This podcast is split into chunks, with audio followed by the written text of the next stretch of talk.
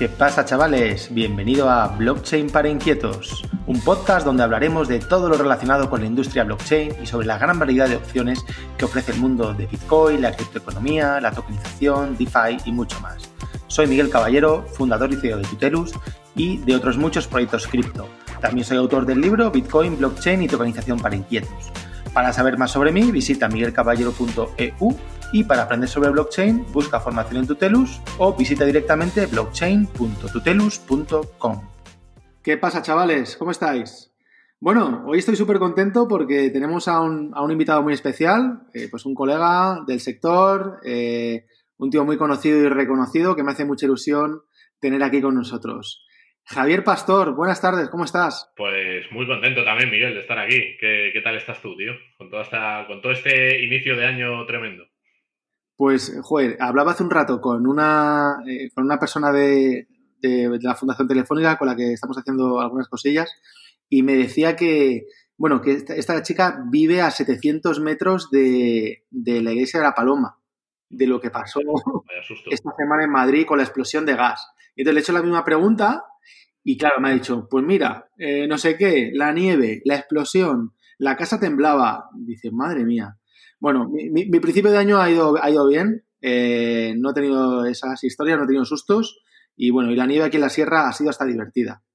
he, visto, las, fotos, eh, que va subiendo ahí y, siempre, siempre me da envidia, macho. Digo, joder, ¿cómo, te lo montas, Miguel?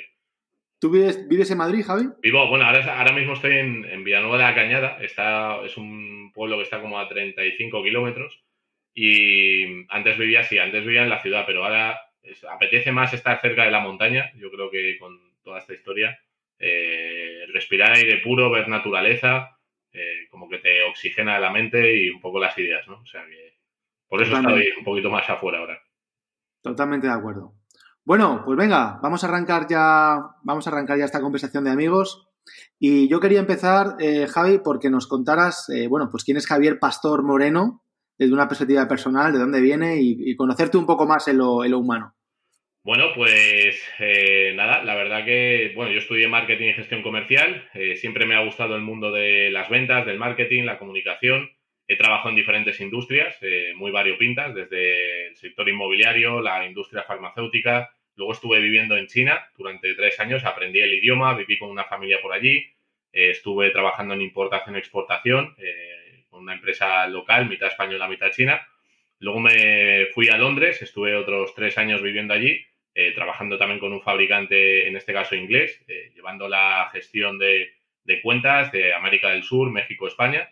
Eh, una experiencia increíble, pude viajar por muchísimos países y descubrí Bitcoin. Bueno, yo escuché hablar de Bitcoin en el año 2012, tenía unos ahorrillos y pensé, ¿qué hago? ¿Me voy a China, compro Bitcoin o, o, invierto en, otro, en otra cuestión, ¿no? Y al final me fui a China. Creo que en aquel momento, bueno, ahora me podría pegar muchísimos más viajes, pero fue una, decisión acertada porque me abrió muchísimo la mente y, la verdad que... O sea, Javi, que tu, tu, etapa de trabajo en China eh, fue en 2012, ¿no? Eh, sí, del 2012 al 2015 más o menos, 2012-2015 más o menos, del 2015 al 2018 aproximadamente en, Inglaterra y luego desde el 2018 ya llevo eh, trabajando casi tres años en la industria eh, con Bit2Me, con la, plataforma española. Eh, y la verdad que súper contento. lo que me movió a mí, o lo que me gustó Miguel de Bitcoin, es la parte un poco económica, financiera y política. espera,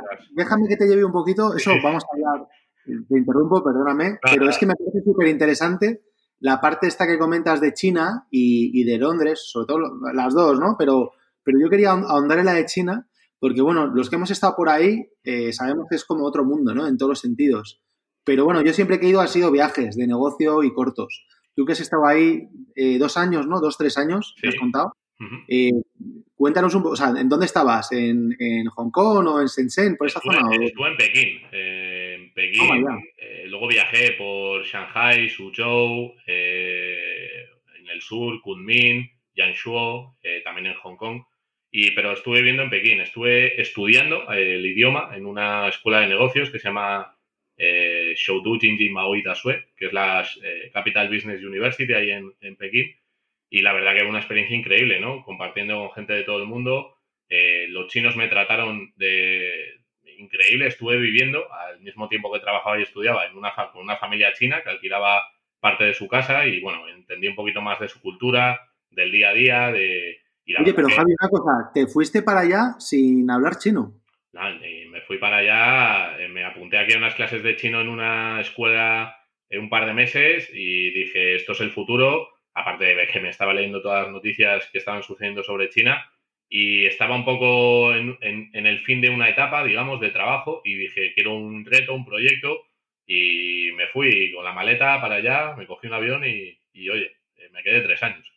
Ole, ole tus huevos, ¿eh? Ole tus huevos porque la verdad es que son las típicas decisiones que son muy duras de tomar, ¿no? A mucha gente le echan para atrás por, eh, pues bueno, yo creo que por, por, miedo, ¿no? Al final miedo a lo desconocido, pero que, fíjate, ¿no? Seguramente eh, Javi Pastor, si no hubiese ido a China en 2012 sin tener ni pajolera idea prácticamente del idioma, pues no sería el Javi Pastor que conocemos hoy en día, ¿no? Seguramente.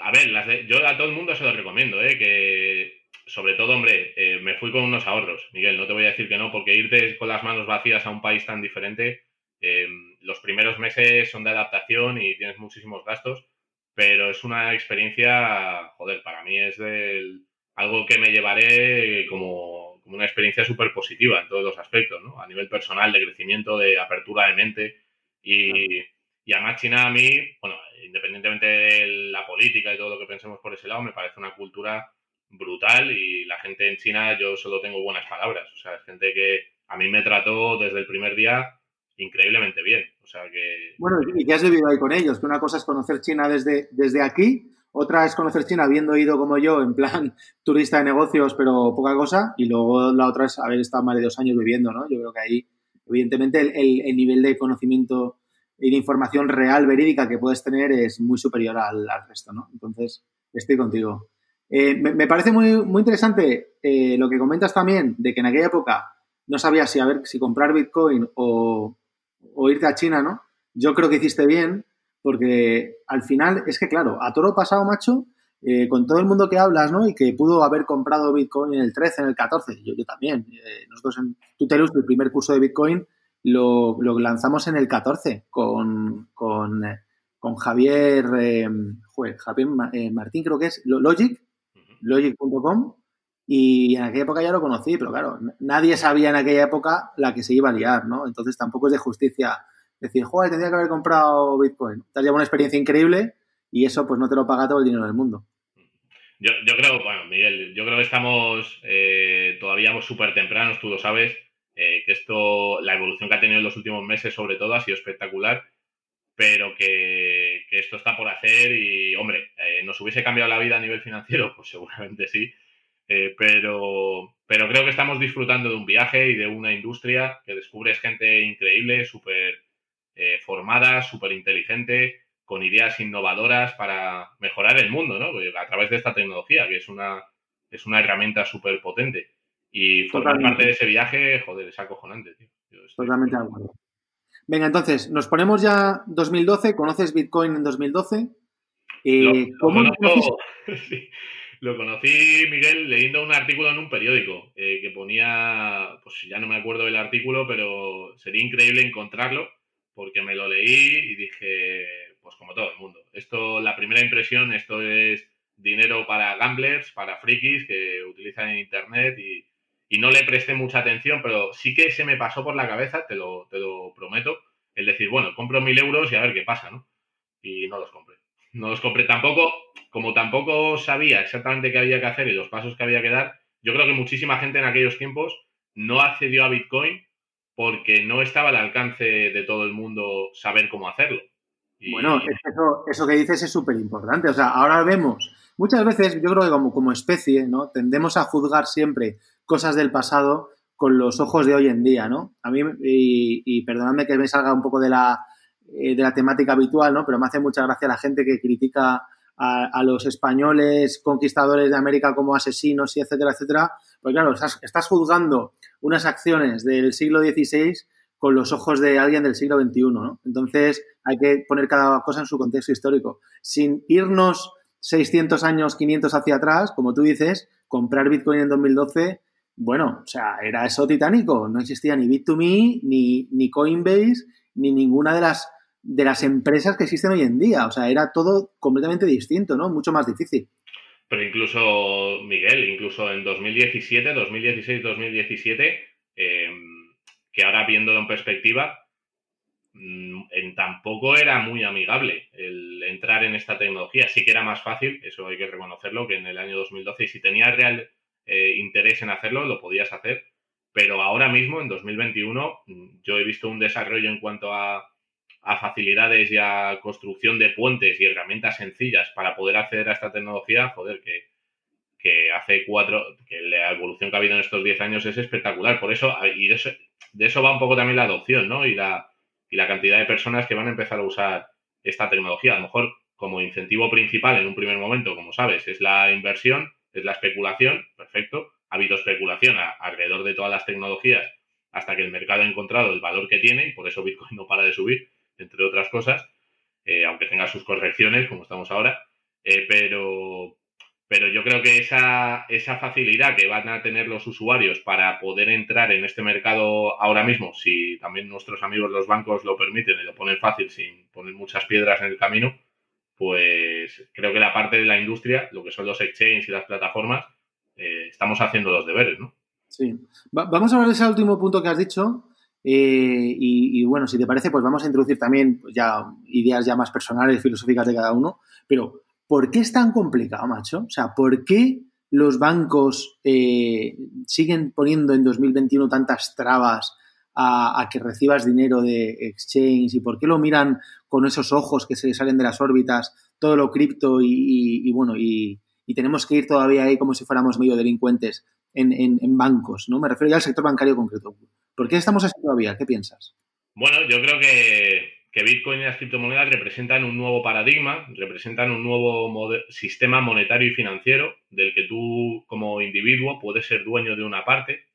Eh, y claro, eso compite frontalmente con un modelo eh, que tiene más o menos unos 100 años, que nació, como sabéis, en 1913, la Reserva Federal y todo esto, y que ha tenido, eh, digamos, el monopolio, pues una serie de individuos que ni siquiera elegimos y que pueden imprimir dinero de la nada eh, con la reserva fraccional, los bancos centrales, de las diferentes formas que lo hacen, y un poco, además, no un poco, totalmente ser quienes custodian, controlan y manejan el dinero de todos los ciudadanos. Con lo cual, eh, si estamos hablando de que el dinero es un, es un medio básico y fundamental para expresar valor los unos con los otros, y tienes a unos gatekeepers, a unos porteros de discoteca, que te están diciendo a quién puedes enviar dinero y a quién no, y te cobran y no puedes hacer nada para escapar a ese, a ese cargo que te quieren hacer, pues hombre, ver una alternativa que permite que los ciudadanos, todos, en cualquier país del mundo, sean soberanos y que no haya ninguna entidad superior que maneje ni que controle ese tipo de dinero que está basado en matemáticas y criptografía, pues hombre, esta gente facilidades de perder el para perder el poder no van a ponernos ninguna.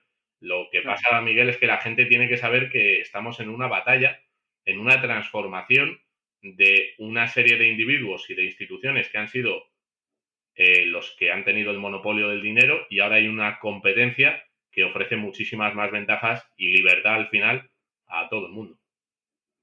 Claro, al final, digamos que esta industria está atacando la propia línea de flotación del establishment y de todo lo conocido hasta ahora, ¿verdad? Y yo siempre digo ahí que Claro, que es que es muy difícil que el establishment, que la banca como industria, que los estados, es muy complicado que terminen hablando bien de Bitcoin, porque claro, nadie habla bien de su enemigo.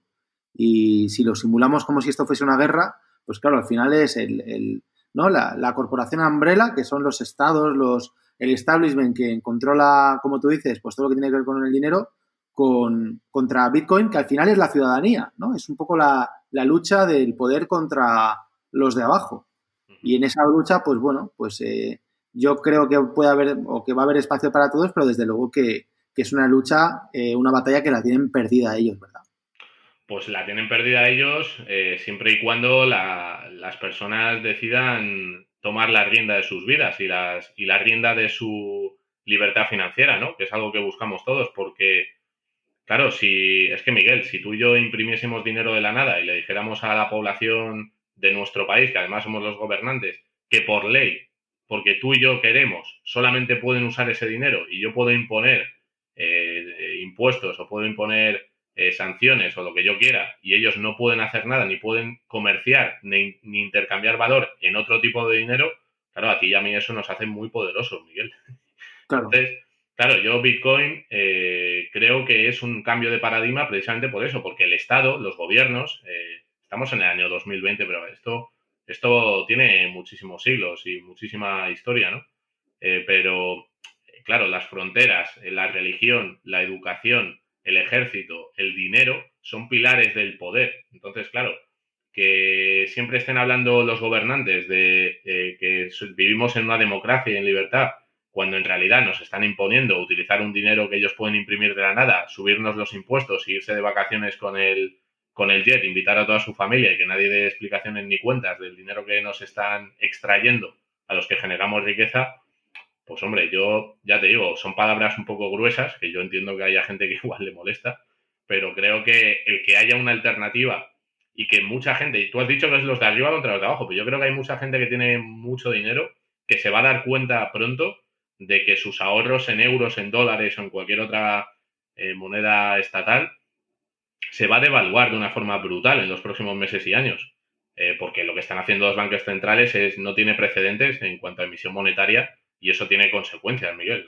A lo mejor la gente se cree que vamos a salir de la pandemia y que ya ha pasado tal y que esto va a volver a ser como antes. Pues yo, mi opinión personal es que Toda, toda la razón. Esto, esto último que dices es, es, es tremendo, ¿no? Y, y, lo, mira, si, si me permites, ¿vale? Te voy a leer en voz alta una de las, de las citas que pongo al arrancar el libro, el, el, nuevo libro que el otro día hablamos en el, en el directo de Bit2Me, ¿verdad? de finanzas descentralizadas para inquietos. sí, sí, tenemos, tenemos una cita en la primera página, antes de empezar, eh, que es de Dan Moorhead, que es el CEO de Pantera Capital, ¿vale? Y este señor dijo hace pocos meses lo siguiente, y es súper fuerte, ¿no? O sea, lo que voy a leeros son palabras textuales suyas, pero démonos cuenta de la envergadura de la movida, ¿vale? Dice, Estados Unidos ha impreso más dinero en un mes, en un mes, que en dos siglos.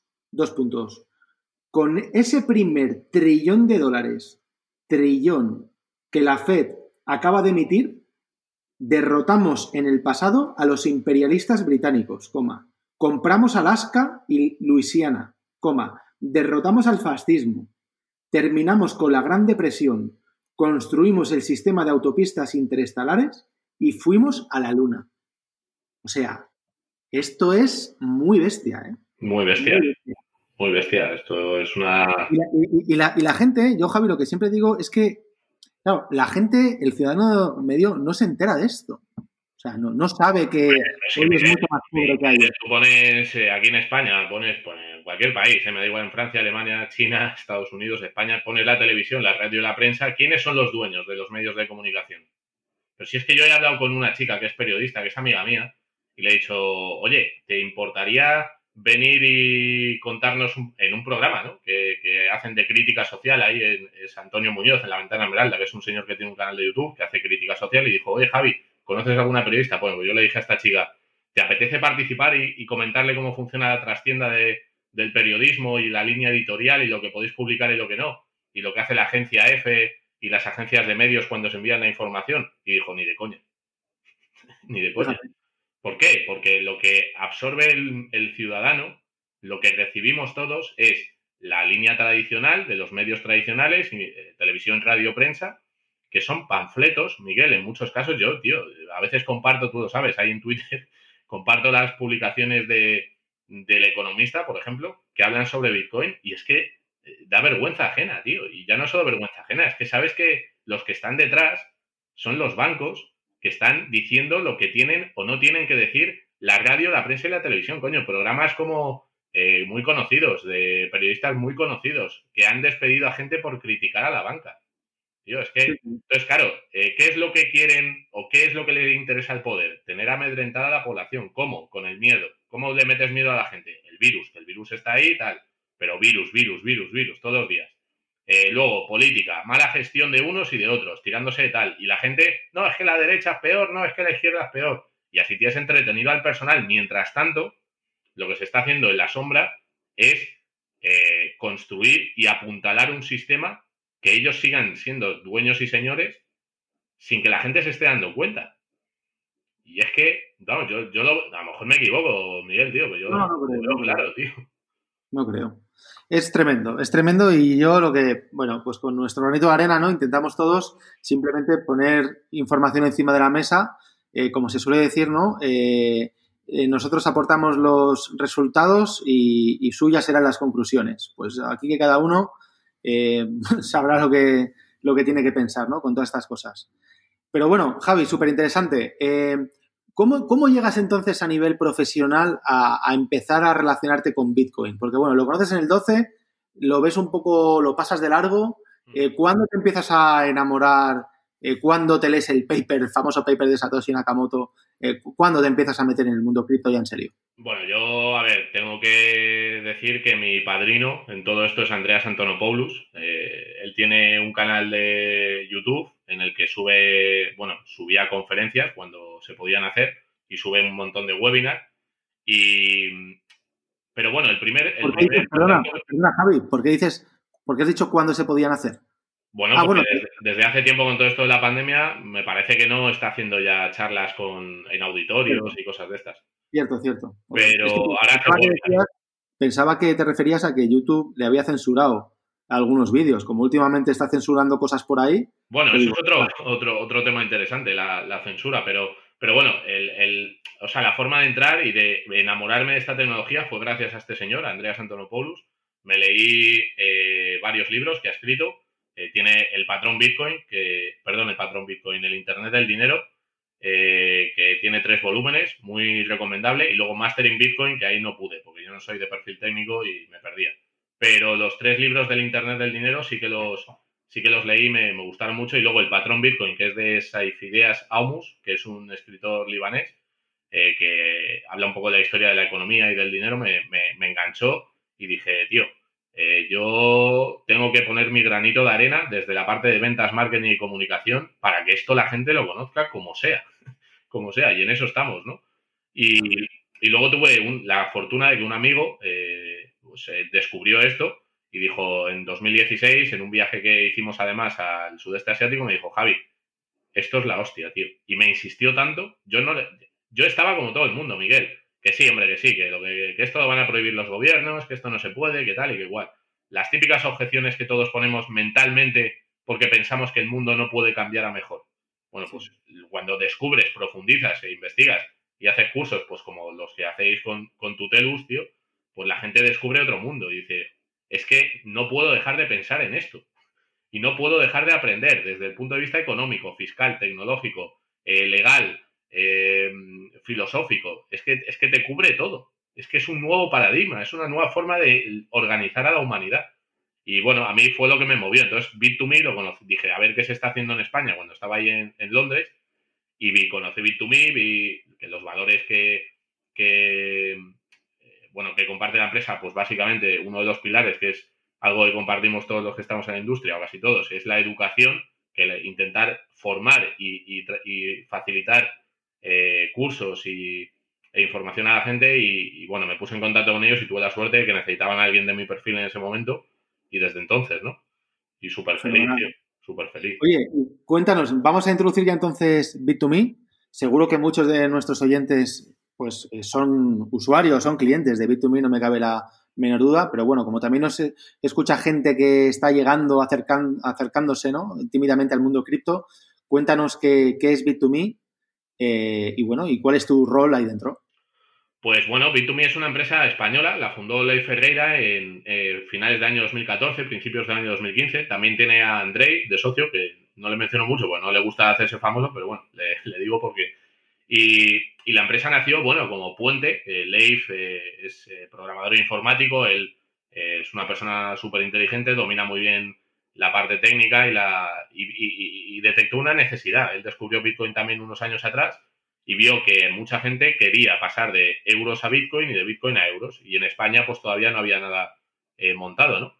Entonces montó Bit2Me, una plataforma sencilla en un primer momento, a través de Halcash eh, podía sacar dinero de los cajeros directamente, en efectivo, eh, vendiendo tu Bitcoin. Ahora ya no se puede porque nos lo han bloqueado los bancos, pero bueno, estamos luchando para mm, volver a traerlo.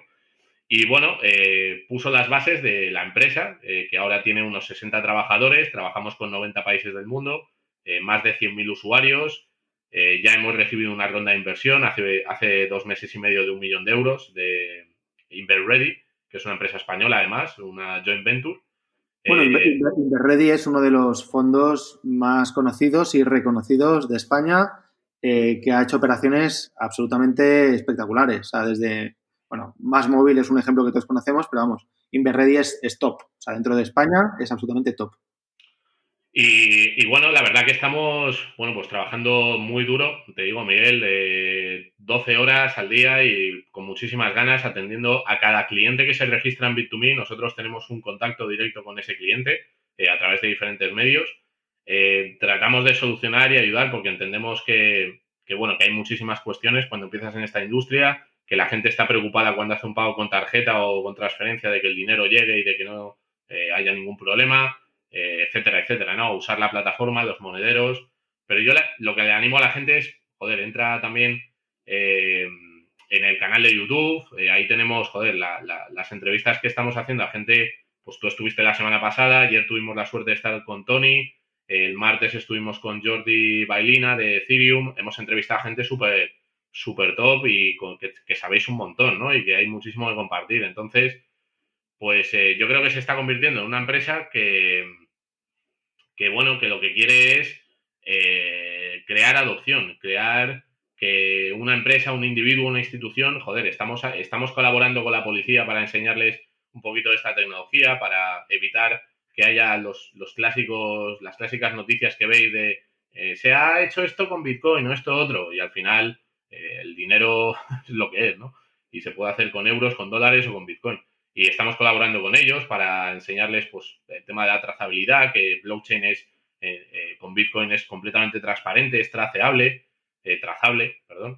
Y, bueno, también con medios de comunicación, no sé, estamos, ya te digo, es un trabajo apasionante, apasionante. Mira, una, una, una, pregunta que has pasado, o sea, una, una pregunta que te quería hacer lo has pasado rápido, pero creo que es un tema eh, espectacular, ¿no? Ha dicho, bueno, somos 60 personas en B2Me ya. Bueno, 60 son un huevo. O sea, quiero decir, pocas startups españolas tienen plantillas de 60 personas, ¿no? Entonces, eh, entiendo que sois tantos por, bueno, pues por la necesidad, por el volumen de negocio que tenéis, que si, nos puedes compartir algún dato público eh, para que la gente tenga una idea de, la, de, bueno, pues del tamaño que tenéis, sería estupendo. Sí, háblanos un poquito de esto y de, cómo estáis organizados, de esas 60 personas, eh, cómo están, para que lo entendamos un poquito mejor. Bueno, yo hace un año, eh, Miguel, eh, hace un año, en enero del 2020, que todavía no estábamos como estamos ahora, dije, desgraciadamente, eso decía a mis amigos, desgraciadamente Bitcoin y las criptomonedas necesitan una crisis mundial de envergadura para que esto crezca. Y tú fíjate que desde que empezó la pandemia hemos contratado a casi 35 personas.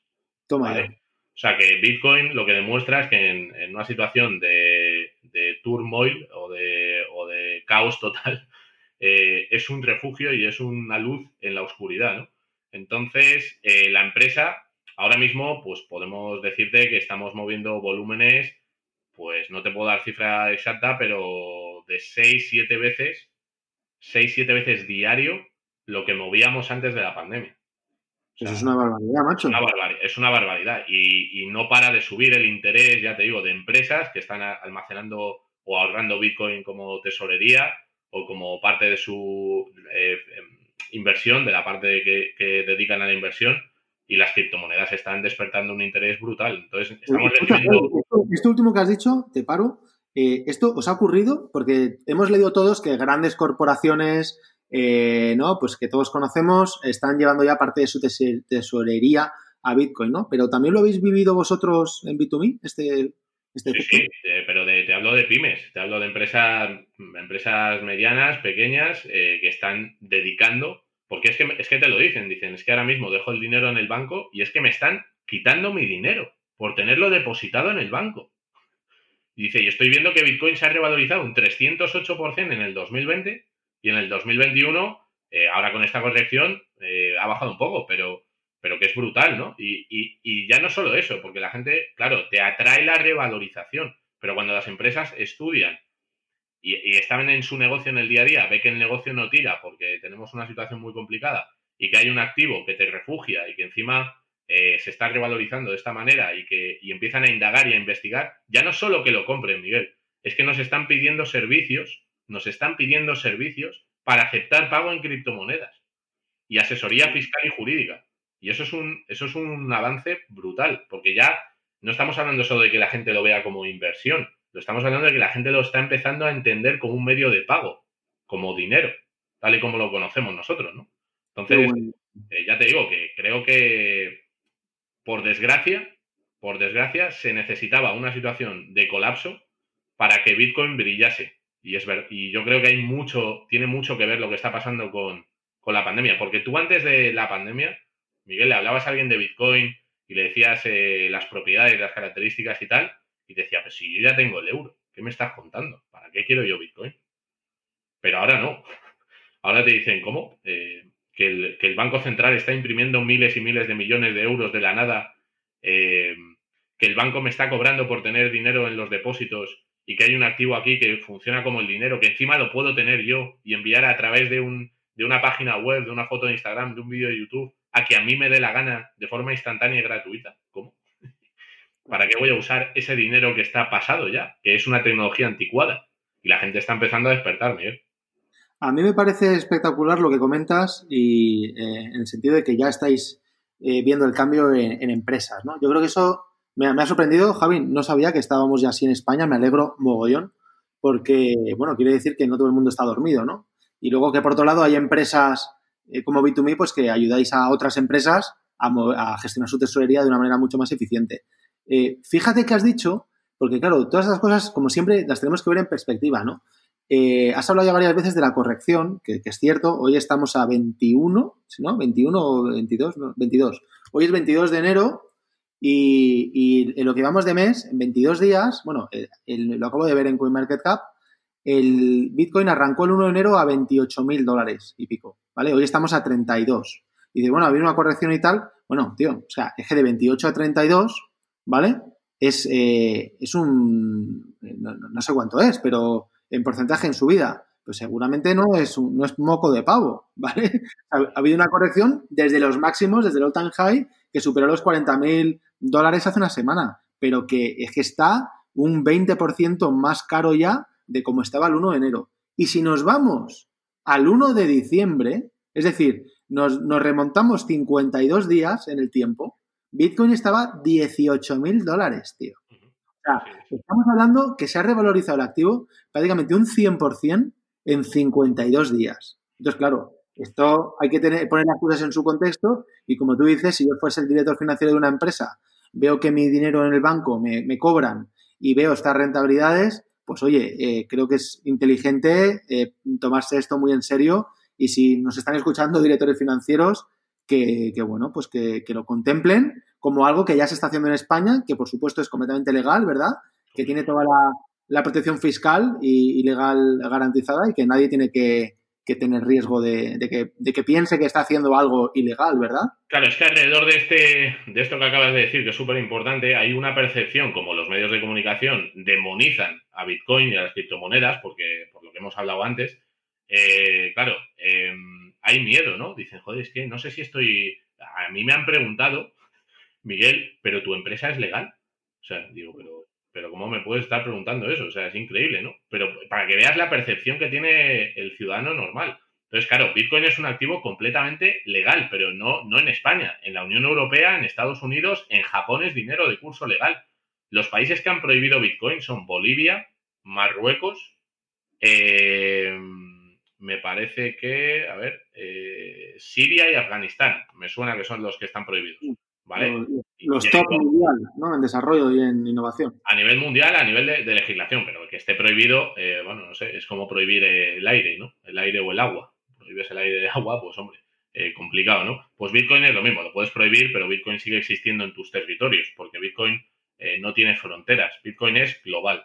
entonces, claro, la gente tiene que saber eso, que es un producto completamente legal, es una tecnología es una parte, un sistema monetario, una moneda en la que tú compras una parte, inviertes, si esa es tu intención, ahorrar o invertir, y que si tienes una plusvalía en un momento determinado, cuando tú vendas tu, el Bitcoin que has comprado, pues evidentemente tendrás que tener tus compromisos con Hacienda, pagar los impuestos correspondientes al rango de plusvalía que hayas tenido y ya está. Y ya está. Y si tienes ojalá, Bitcoin, ojalá, que mucho, ¿no? ojalá que tengas que pagar mucho porque significará que, pues, que has ganado muchísimo dinero. Entonces, en ese sentido no hay que tener más, más miedo ni, ni más riesgo, simplemente rodearse de buenos asesores eh, financieros, asesores fiscales y, y, ya está, y que nos digan en cada caso particular, pues cómo tiene que tributar. Pero que lo, lo, lo, que quiero decir, y quiero que me lo confirmes, ¿no? Es que efectivamente toda la tributación alrededor de Bitcoin está súper clara. Nadie tendría que tener miedo, ¿no? A cómo tributar. Bueno, es que nosotros, a nosotros los clientes, Miguel, nos dicen, hostias, que me pedís más información que el banco. Es que me estáis pidiendo de todo para poder comprar Bitcoin. Es que me siento como un delincuente. Y es que es lo que nos, a nosotros como plataforma, como exchange, nos obligan las administraciones y los bancos para dar servicio a los clientes, para que no se blanquee ni un euro y para que tengan una, eh, bueno, pues para que tengamos una trazabilidad de las personas que han invertido en Bitcoin. Nosotros lo hacemos por la legislación, por la regulación. También tengo que decir que Bit2Me no envía directamente información a ninguna entidad eh, de forma regular. O sea, nosotros no enviamos ningún tipo de información fuera de Bit2Me pero la necesitamos porque si una institución, Hacienda, un día nos viene y nos dice, oigan, ustedes de Bit2Me que han estado vendiendo Bitcoin en España, nos tienen que proveer de la información o les cerramos la empresa y les metemos en la cárcel.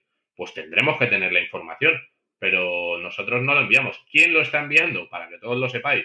Los bancos, cuando transferís dinero a una plataforma de compra y venta de criptomonedas, ellos tienen una bandera roja, que le llaman.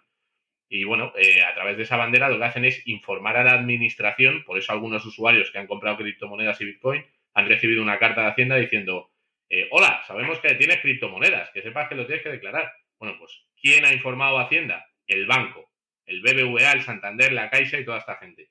Esos son los que informan de forma proactiva a Hacienda de que tú has hecho una transferencia a una plataforma de compra y venta de criptomonedas, que lo sepáis todos. Muy bien. Pero por otro lado también vamos a tranquilizar a la gente que el, hecho de que Hacienda te pregunte o te, o te, o te diga tal no significa que seáis unos delincuentes o que tal, simplemente o dice, oye, que lo que ganes de estas movidas, pues me lo tendrás que pagar. Bueno, es correcto, es correcto. Hacienda lo, Hacienda lo que quiere es que todos paguemos los impuestos que corresponden. Entonces, lo que te está diciendo es, oye, sé que hiciste una transferencia, que sepas que, lo, que, que si lo, lo vendes o tienes una plusvalía, me tienes que pagar. Claro. Y si tú le pagas, ellos felices. Eso es. O sea, eh, eh, también hay mucha desinformación, seguramente promovida por los propios bancos, por, por, todo lo que hemos hablado antes, que parece que efectivamente quien recibe esa carta se pone a temblar porque me han pillado, me han pillado. No, tío, no, no. Sí, vamos a ver. Es como si yo vendo, si yo te vendo mi moto por Wallapop, eh, Javi, y me compras la moto, yo tengo la obligación de, de, declarar las plusvalías correspondientes en mi RPC el año que viene. O sea, Sí, es, te lo tengo que hacer porque he ganado pasta de una actividad que he realizado. Igual que si doy clases, si trabajo o si recibo una herencia. Sí, mira, algo que les recomiendo a todos. Eh, después de hacer los cursos contigo, con tu Telus, o entrar en Bit2Me y hacer el curso básico y tal, y aprender un poquito de Bitcoin, hacer un ejercicio. Iros a vuestro banco un día que tengáis que ir para lo que sea y habláis con el que os atienda. Eh, ya sea el, el, director de la oficina o con un comercial o con lo que sea. Y le decís, oye, estoy pensando en invertir en Bitcoin y en criptomonedas alucináis con lo que os dicen.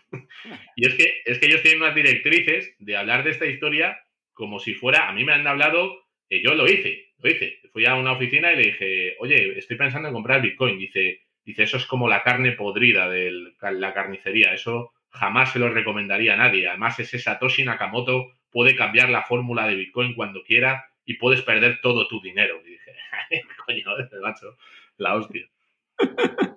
qué bueno, qué bueno. Bueno, entonces, eh, Javi, eh, yo entiendo que para los que no conocen Bit2Me, eh, si yo quiero entrar a, al mundo cripto, tengo que entrar, evidentemente, si quiero comprar Bitcoin, lo que tengo que hacer es, necesito, para poder comprar Bitcoin, claro, necesito euros con los que pagar la cantidad de, de, Bitcoin que quiera comprar, ¿no? Entonces, Bitcoin es una empresa que, que nos ayuda a todos, personas físicas o, empresas o jurídicas o empresas, a entrar en el mundo cripto y salir eh, desde euro, ¿no? De una forma sencilla, claro. Eh, tú cuando compras Bitcoin en Bit2Me lo puedes hacer de tres maneras. Lo puedes hacer con transferencia bancaria. Trabajamos con un banco alemán porque los bancos españoles no nos quieren mucho.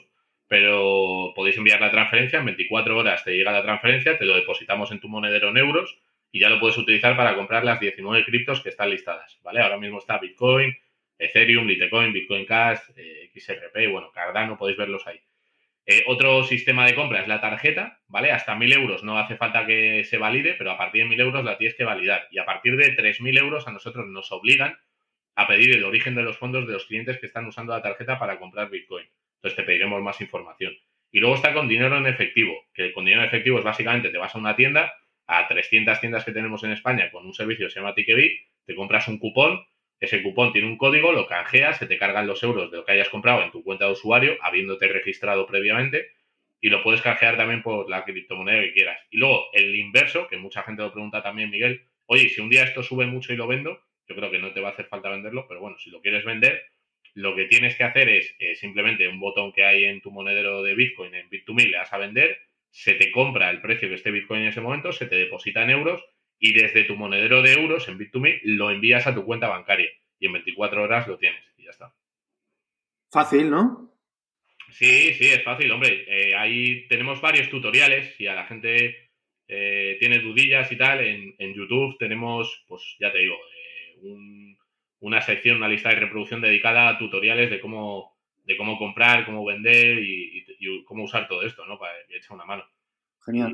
pero vamos, si le dedicas un, Si tienes interés de verdad en comprar, y luego aparte tienes atención telefónica personalizada, un chat en la página web, eh, hostia, que es que si no compras Bitcoin ahora mismo, sabiendo lo que está pasando en el mundo y las herramientas que hay a tu disposición, eh, estudia más lo que es.